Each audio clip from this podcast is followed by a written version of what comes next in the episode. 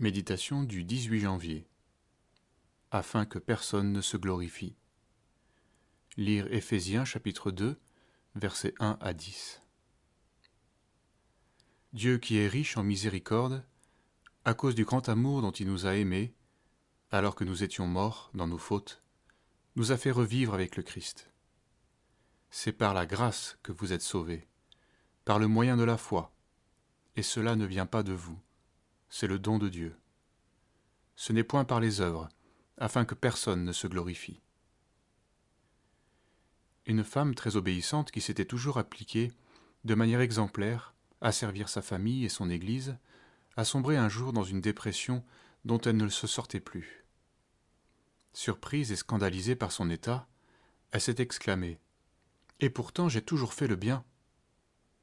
Devant son désarroi, partagé aussi par l'ami à qui elle se confiait, ce dernier lui a simplement répondu Tu sais, le bien n'est pas, il n'est qu'en Dieu. Bien souvent, nous avons une idée du bien et nous croyons pouvoir le faire.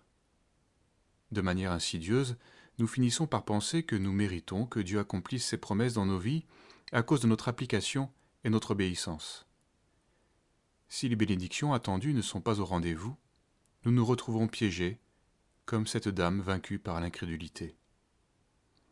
Il faut souvent que notre bouche soit fermée et que nous arrivions à une certaine extrémité pour comprendre que les fruits de la justice ne peuvent en aucun cas être le résultat du bien faire.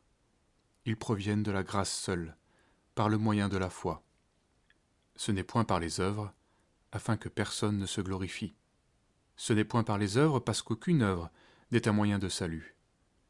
Une certaine théologie, bien que protestante, parle des moyens de grâce en évoquant les sacrements, la scène, ou le baptême par exemple. En réalité, ce ne sont pas des moyens de grâce, mais seulement l'expression d'une foi et d'une obéissance. Le seul moyen qui soit mentionné dans la Bible, c'est la foi. L'homme ne participe pas à la grâce, que ce soit par le biais de ses passions, par sa bonne volonté, sa présence occulte ou sa vie de piété. Dans ce désir de participer à la grâce, il y a l'orgueil de l'homme et donc sa chute. C'est pourquoi il est indispensable de nous laisser purifier de ce péché. Le Seigneur Jésus, bien que sans péché, a été crucifié dans une chair semblable à la nôtre. Sa mort marque l'échec total de la chair. Elle nous scandalise, et nous avons du mal à l'accepter. Mais il en va de notre salut. Laissons-nous reprendre par celui qui nous sauve. Renonçant à notre propre justice, nous serons enfin éclairés et secouru de la révolte.